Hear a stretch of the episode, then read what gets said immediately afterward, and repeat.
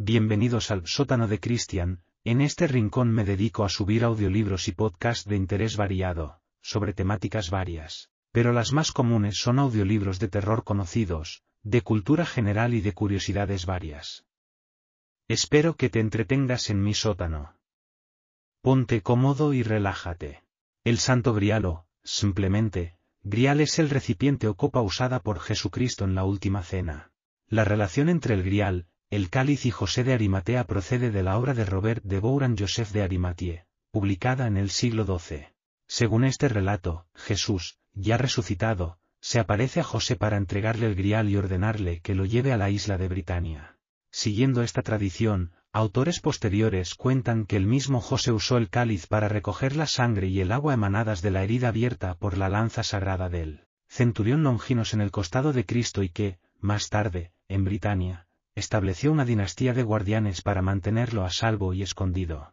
La búsqueda del Santo Grial es un importante elemento en las historias relacionadas con el rey Arturo, el ciclo artúrico o materia de Bretaña, donde se combinan la tradición cristiana con antiguos mitos celtas referidos a un caldero divino.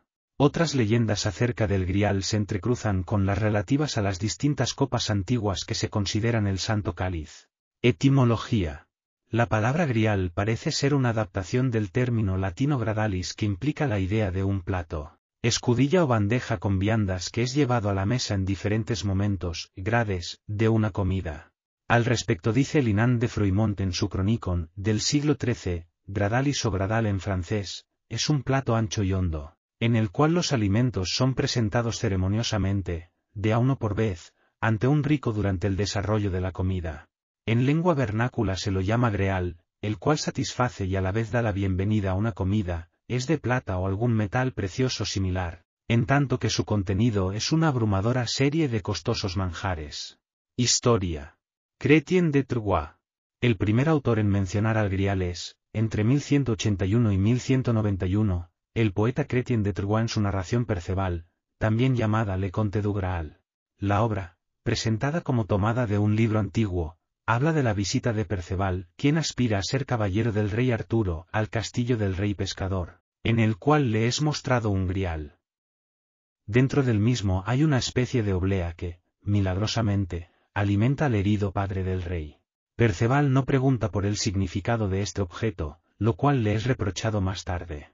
Aunque posee un claro simbolismo cristiano, en el cual doce reyes reactualizan la última cena, Cretien no explica en qué consiste el grial, y la obra se interrumpe bruscamente. El autor no lo denomina, santo, ni lo designa como, el grial, sino simplemente como, un grial, y considera más importante su contenido, la hostia consagrada del catolicismo, que el recipiente. Robert de Bouran. La obra de Chrétien de Troyes marcaría el comienzo de la leyenda, pero serían Robert de Bouran y Wolfram von Eschenbach quienes la desarrollarían de la manera que la conoció la Europa medieval. Robert de Bouran, en Joseph de Arimathie y Histoire del Sangraal, es el responsable de transformar el Grial de Chrétien en el Santo Grial. Este autor inglés espiritualiza el simple plato mencionado por el francés y lo convierte en la copa de la última cena, la misma que, según sostenían las leyendas. José de Arimatea usó después para recoger la sangre de las heridas durante la crucifixión de Cristo. De Bouran es también el primero en afirmar que José y su familia llevaron el grial a partes no especificadas de Britania. Las leyendas del grial. A partir de este momento, los textos se concentran en dos historias diferentes. Por un lado, las relacionadas con la búsqueda del santo grial, emprendidas por los caballeros del rey Arturo, y, por el otro, las que relatan la propia historia del Grial desde los tiempos de José de Arimatea. Entre las primeras se pueden citar, Parcival, obra del caballero y poeta alemán Wolfram von Eschenbach, en la cual el concepto de Debouran sobre la santidad del Grial es unido al relato de Chrétien de Troyes. Las cuatro continuaciones de la obra inconclusa de Chrétien de Troyes, escritas por diferentes autores en los 50 años posteriores a la historia original, siguen el relato hasta la muerte de Perceval, ahora guardián del Grial, quien finalmente lo lleva consigo al cielo. El llamado Percival de Didot, nombre del propietario del manuscrito, que es probablemente una versión en prosa de la historia de Robert Bouran. El poema galés Peredur, generalmente incluido en los Mabinogion, inspirado en la obra de Chrétien pero que incorpora elementos de tradiciones precristianas. como el culto céltico del caldero. El Perlesbaus, o Liauz Libres du Graal, considerado el que más se aparta de las tradiciones arturianas dando versiones diferentes a las aceptadas sobre los personajes de la historia. El Diucrone, La Corona, poema alemán de Heinrich von dem Turlin, en el cual es Gewan, antes que Perceval, quien obtiene el grial. El episodio de Lancelot en la llamada Vulgata arturiana, donde se introduce a Galeg como el héroe de la historia. La queste del Saint Graal, también parte de la Vulgata, que describe las aventuras de Galeg hasta lograr obtener el grial. De las segundas se mencionan, la propia obra de Robert de Bouran. La historia del Saint Graal, primera parte de la Vulgata, escrita antes del episodio de Lancelot, expande el texto de Robert de Bouran con nuevos detalles. Joseph de Arimathie, un poema literado escrito en inglés hacia 1310, que describe las actividades de José después de la resurrección de Cristo y lo retrata como un apóstol predicador y guardián del grial. La Chranique sive Antiquitates Glastoniensis y Crónica o Antigüedades de la Iglesia de Glastonbury, de John Sin, un monje local, en la que se dice que el grial y la tumba de José de Arimatea habían estado en dicha iglesia. De Santo Joseph Abe Meci escrito hacia 1430 por Fray John Capgrave, de Norfolk. Historia del Santo Grial de Jerry Lovelich, escrita hacia 1450, la primera traducción inglesa del cuento de la vulgata francesa Stoire del Sangraal. Aquí, Yasefs, el hijo de José, es el protagonista y el énfasis se pone en José de Arimatea y sus actividades de conversión en Britania, mientras que es minimizada su conexión con el Grial. La crónica de John Ardin, completada en 1465, vincula a Arturo con José de Arimatea quien acredita la construcción de la mesa redonda original. El poema Jerusalén, en el prólogo al Milton de William Blake, escrito en 1808, evoca antiguas tradiciones que hacían de José el tío de Jesús y relataban la venida de éste, en su niñez, a Britania. El Perceval de Cretien. Esta obra francesa inacabada dejó paso a numerosas terminaciones en muchos casos incongruentes entre ellas. Los elementos de esta novela en relación con la leyenda son, de una parte, la caracterización de Perceval como caballero, que se ve involucrado sin saberlo en la demanda del Grial, y el Castillo del Grial, custodiado por caballeros que sirven al Rey del Grial, o Rey Pescador. El Parsifal de Eschenbach. Este libro refleja la tradición alemana que luego inspiraría la ópera de Richard Wagner. La historia presenta grandes paralelismos con la tradición francesa, aunque tiene elementos específicos de la misma, el más importante de los cuales es la identificación del grial con una piedra preciosa, del más puro origen. Según algunos estudiosos, Wolfram von Eschenbach se inspiró para esta descripción en el pasaje del Apocalipsis 2, 17, en el cual se habla de una piedra blanca, entregada por el Señor a su elegido. La abadesa y mística Hildegard von Bingen, en el siglo XII, lo relaciona con la lápiz exilis, piedra desprendida de la corona de Lucifer en el momento de su rebelión contra Dios. Ciclo de la Vulgata. Esta fuente, fuertemente influida por los escritos de San Bernardo de Claraval, presenta la demanda del Santo Grial, imbricada dentro del universo artúrico, enriqueciendo la tradición con otros elementos como una descripción del origen y significado del Grial. Según esta fuente, el cáliz habría pertenecido al servicio de mesa de José de Arimatea, un rico comerciante judío, quien según la tradición organizó la última cena. José de Arimatea habría solicitado a Poncio Pilatos que se le entregara el cuerpo de Jesús, a quien hizo enterrar en una tumba de su propiedad, y la lanza con que fue herido, que quedó en su poder, junto con la copa. Como José era un próspero comerciante, en un viaje de negocios habría llegado hasta Albión, antiguo nombre de Gran Bretaña, y estableció su residencia en ella, levantando una capilla en Glastonbury. Al morir José, los poemas aseguran que se tomaron recaudos para custodiar las reliquias, nombrándose un caballero para tal fin. Siendo Sirpels el guardián del grial, otro caballero Sirvalin el salvaje, quiso robarlo junto con las demás reliquias, ambos se batieron en una justa pero, al perder su espada, Sirvalin tomó la lanza sagrada e hirió a Pels, inmediatamente el castillo se derrumbó debido a la profanación. El grial, entonces, desapareció de la vista de los hombres hasta que un caballero puro de corazón lo encontrara. Finalmente Sir Galeg, el más santo de los caballeros de la mesa redonda, halló el cáliz. Al morir, según los relatos del ciclo, el grial fue llevado junto al caballero al reino celestial. variante neopagana. Algunos estudiosos vinculados al esoterismo, como Malcolm Gadwin, quieren identificar la pérdida del grial con hechos reales acaecidos a finales del Neolítico, cuando supuestamente existían en Europa diversas tribus matriarcales asentadas y pacíficas, cuya forma de vida se vio violentamente alterada por oleadas de tribus guerreras y violentas provenientes de Asia. Estos sucesos, que no cuentan con testimonios históricos o arqueológicos, habrían quedado en una posible memoria colectiva y adquirido una dimensión simbólica en la mitología celta hasta que, finalmente, fueron cristianizados por autores como Chrétien de Troyes, Wolfram von Eschenbach y otros. En esta interpretación, altamente especulativa, el grial evocaría lo femenino, como símbolo del seno materno y de la vulva, y la madre tierra. Supuestos griales. Varios autores consideran a diversas reliquias y copas antiguas como el Santo Grial, el Santo Cáliz de la Catedral de Valencia, en la antigua sala capitular, hoy capilla del Santo Cáliz de la Catedral de Valencia, se conserva un cáliz que la tradición aragonesa identifica con el Santo Grial, traído de Roma a España gracias a San Lorenzo Mártir, diácono originario de Hispania, allá por el siglo III. Tras el paso por diversos templos del Alto Aragón, como es el monasterio de San Pedro de Siresa o la Catedral de Jaca, el cáliz permaneció desde el 1071 al 1399 en el monasterio de San Juan de la Peña. Las similitudes encontradas en la estructura de este monasterio y las descripciones del entorno, de los poemas de Chrétien de Troyes y Wolfram von Eschenbach, sustentarían la hipótesis de que este fue el lugar donde se generó la leyenda medieval, siendo el castillo del Grial citado en el poema, una referencia al monte San Salvador a cuyos pies se encuentra San Juan de la Peña. El cáliz, Después de una corta estancia en Barcelona fue trasladado a la Catedral de Valencia. Está compuesto por una copa de ágata de 7 centímetros de altura y 9,5 centímetros de diámetro y un pie con asas añadido posteriormente. El arqueólogo Antonio Beltrán ha fechado la copa superior en torno al cambio de era, siglo I.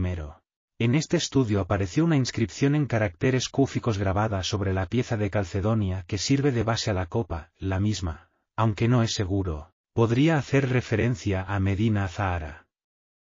En el Parcival se menciona también una inscripción del cáliz, pero milagrosa, pues se borra tan pronto es leída. Los dos papas que han visitado la ciudad de Valencia, Juan Pablo II y Benedicto XVI, han usado este cáliz en las Eucaristías multitudinarias de sus visitas.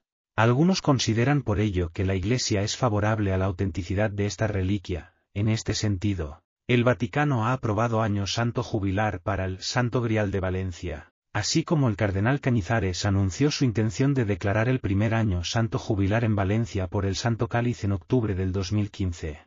En torno al cáliz de la Catedral de Valencia destacan la Cofradía del Santo Cáliz fundada por Benjamín Cibera Miralles, celador del culto del Santo Cáliz, y erigida canónicamente en la catedral, con estatutos aprobados, ad experimentum, el 25 de marzo de 1952, y con carácter definitivo, por parte del prelado, el 25 de noviembre de 1955 así como la Real Hermandad del Santo Cáliz, cuerpo colegiado de la nobleza titulada valenciana y creada por el arzobispo José María Salvador y Barrera en febrero de 1918.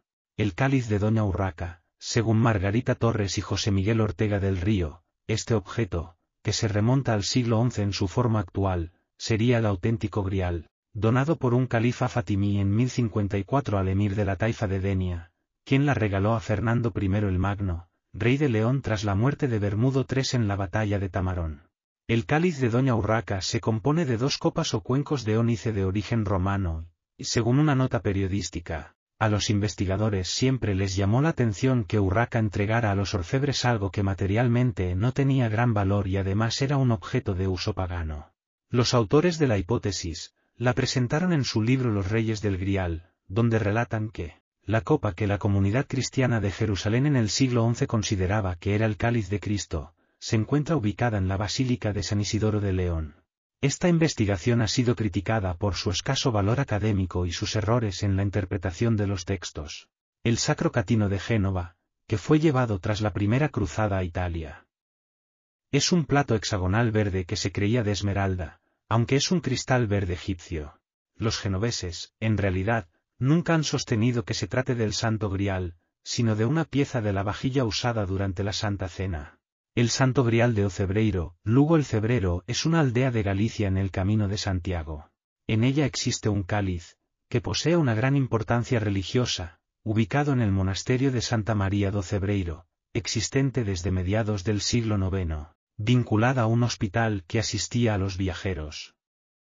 El cáliz en cuestión parece datar del siglo XII y presenta las inscripciones, Oxacratur quo cuntis vita parabatur, in, nomine nostri Christi et vit Marie Virgine.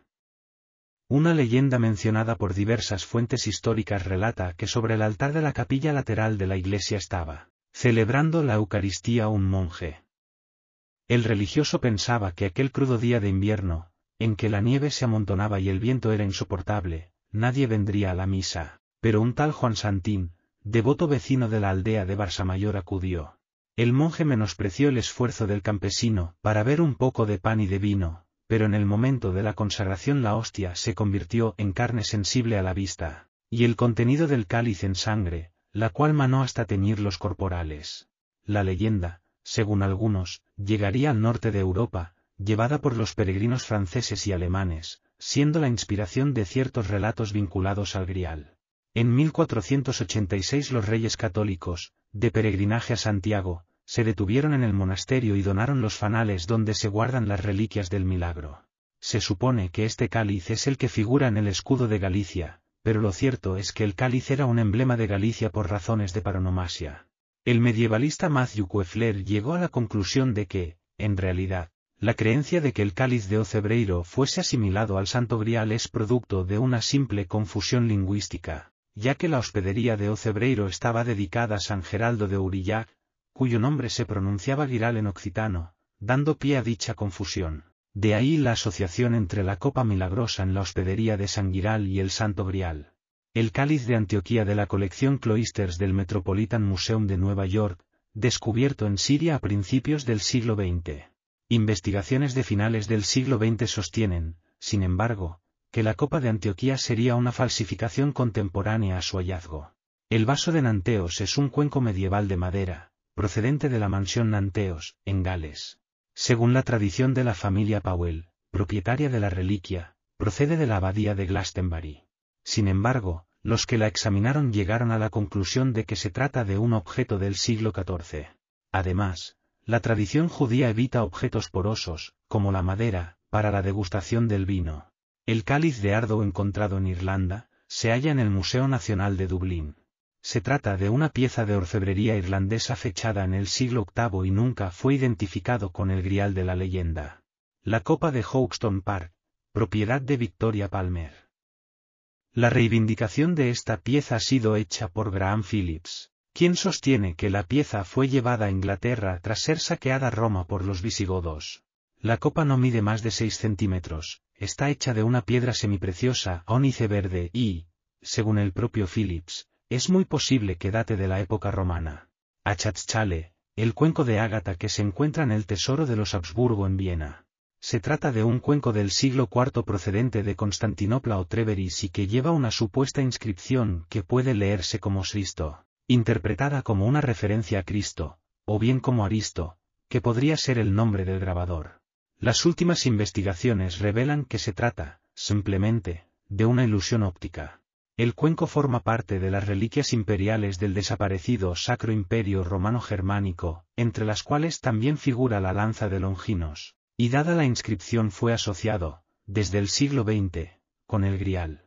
Copa de Santa Isabel, copa que perteneció a Santa Isabel de Hungría, a la cual, tras la muerte de la santa, se le atribuyeron curaciones milagrosas. Isabel fue educada en la corte de Turingia, donde residió por un tiempo Wolfram von Eschenbach, autor de Parsifal. Origen e interpretaciones del Grial. El Grial es parte de la mitología cristiana medieval, por lo que carece de referencias específicas en los textos bíblicos. Diversos elementos han entrado en la formación del mito, entre ellos las leyendas monacales con su contenido alegórico y las referencias precristianas a recipientes mágicos como el cuerno de la abundancia o los calderos de la tradición céltica. Autores posteriores identifican al grial con la piedra filosofal de los alquimistas, las supuestas reliquias halladas por los templarios o una alusión velada a la descendencia de Jesús. En su mayor parte, Estos investigadores se vinculan a teorías de conspiración elaboradas con escaso rigor histórico. Peter Redgrove y Penelope Chattel, poéticamente, vieron en la imaginería del grial un símbolo de la matriz femenina y del ciclo menstrual. El filósofo francés René Guénon identifica el grial con el sagrado corazón de Jesús. Para este, la pérdida del grial simboliza al hombre desalojado de su centro original por su propia culpa, esto es, la pérdida del sentido de la eternidad, con lo que se ve en lo sucesivo encerrado en la esfera temporal. La leyenda del grial ha fascinado a numerosos personajes históricos. El medievalista alemán Otto fue el más conocido de ellos por su vinculación con el régimen nazi. En efecto, tras haber escrito un libro sobre el tema, Kreusuchen den Graal, Cruzada contra el Grial. Tragedia del catarismo, donde vinculaba al Grial con el movimiento cátaro. Rand llamó la atención de Heinrich Himmler, jefe de la sociedad Annenerbe, quien lo hizo ingresar a las SS. Disgustado con esta organización, Rand renunció y posteriormente fue encontrado muerto, oficialmente se la calificó como suicidio. Este episodio ha dado pie a la creencia en una búsqueda secreta del grial por la jerarquía nazi, siempre vinculada a temas ocultos. En algunos textos de la Baja Edad Media, el santo grial aparece transcrito como sangreal, lo que ha dado lugar a interpretaciones esotéricas, según las cuales el nombre derivaría de una supuesta forma, san real, es decir, sangre real. Según los defensores de esta idea, que no es aceptada por los medievalistas, la mención de la sangre no se refiere a la de Cristo recogida en la copa, como sostienen unánimemente los textos, sino a sus supuestos descendientes. Tal hipótesis se desarrolla en el libro de Richard Leigh y Henry Lincoln, El enigma sagrado utilizado como fuente por Dan Brown para su novela El Código da Vinci. El catedrático de Germanística de la Universidad de Salamanca, Feliciano Pérez Varas, sostuvo que Von Eschenbach habría codificado en su poema del Grial, topónimos y antropónimos mediante unos complejos anagramas. En su interpretación, el sabio y astrónomo que el autor llama Flegetani sería el astrónomo andalusí Albitri, conocido como Alpetragio, y su traductor, Kiot, el poeta Miguel Escoto quien residía en Dolet, es decir Toledo. Concluye, pues, que la fuente primigenia de la leyenda de Grial, sería un texto árabe de astronomía proveniente de la Escuela de Traductores de Toledo. El periodista Fernández Pousada postuló recientemente la identificación de los personajes del Parcival con diversos objetos de la esfera celeste, siendo el grial una referencia a la constelación Cráter. Algunos autores ligados al esoterismo han elaborado la teoría de una presencia templaria en Argentina, transportando el santo grial. Justifican esta interpretación pseudohistórica con unos supuestos versos del poema de Eschenbach. Sin embargo, los mismos no existen en el poema, son una interpolación moderna debida al profesor de Derecho Guillermo Alfredo Terrera.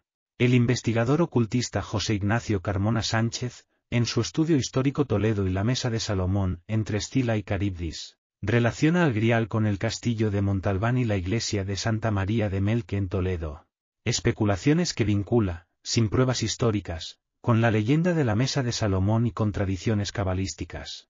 A partir del siglo XX, y especialmente en el ámbito anglosajón, se utiliza la expresión grial o santo grial para designar cualquier tema que es objeto de una intensa búsqueda. Como veis, hay muchas leyendas y escritos sobre el santo grial, pero lo cierto es, que por lo menos, desde fuentes oficiales, aún no se ha descubierto. ¿Y si lo tienen escondido en el Vaticano junto a otros tesoros perdidos? Hmm. Se me está ocurriendo, que el próximo podcast va a ser acerca de los tesoros del Vaticano. Si te ha parecido interesante este episodio, te animo a que te suscribas totalmente gratis al sótano de Cristian y así tu móvil te avisará cuando suba uno nuevo.